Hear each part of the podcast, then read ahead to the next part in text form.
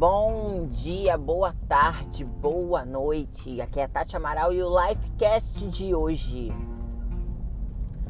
Eu vejo muitas pessoas tratando né, o seu relacionamento com Deus, tratando Deus de uma forma geral, como muitos serviços de telemarketing cada setor resolve um problema. E se você tem uma nova dúvida, um novo problema, algo a ser resolvido, você precisa ligar novamente e digitar outro ramal, porque aquele ramal só resolve determinado tipo de problema. então, mas hoje eu tenho uma coisa para te contar. Deus tem um ramal único para qualquer problema que você tenha. E o Salmo 130 fala um pouco disso. O tema do salmo já é oração de pedido de ajuda. É uma um compilado de problemas que você pode fazer sem precisar colocar em ordem de importância, em ordem de grandeza. Tá com problema hoje? Fala com Deus Tá com problema daqui a 10 minutos? Ai, mas eu já falei. Fala de novo. Tá com problema daqui a dois dias? Ah, mas aquele ainda não foi resolvido. Se eu botar esse na lista, será que não vai bagunçar a fila? Claro que não.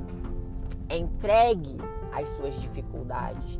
Entregue os seus problemas. Entregue as suas aflições, independente de já ter falado com Deus sobre isso hoje.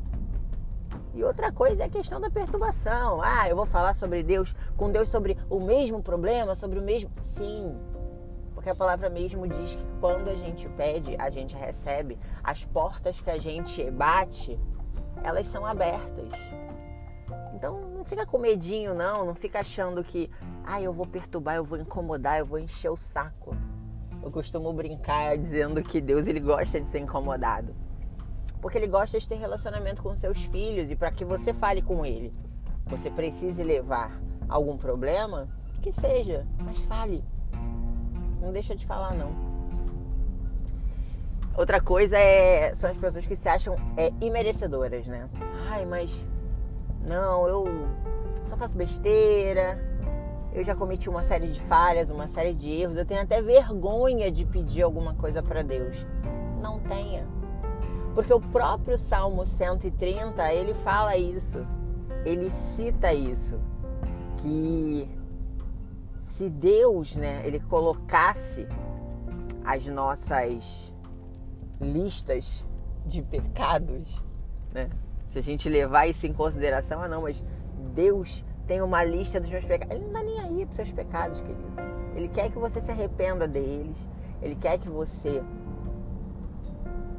não cometa mais, que você mude os seus caminhos, que você abandone os maus caminhos. Mas o que você fez está no mar de esquecimento. Isso não está contando como um ponto negativo para que Deus te ajude. Né? Ele, o Salmo ele fala: se você tivesse feito uma lista dos nossos pecados, quem escaparia da condenação, né? Imagina se a vontade de Deus não fosse boa, perfeita e agradável e se a sua misericórdia não durasse para sempre. Amor, senta aqui que a gente vai falar. A gente estava ferrado. Mas Deus é bom. Deus é bom. E para essa segunda, nada melhor do que abraçar essa verdade. Vamos que vamos! Beijo!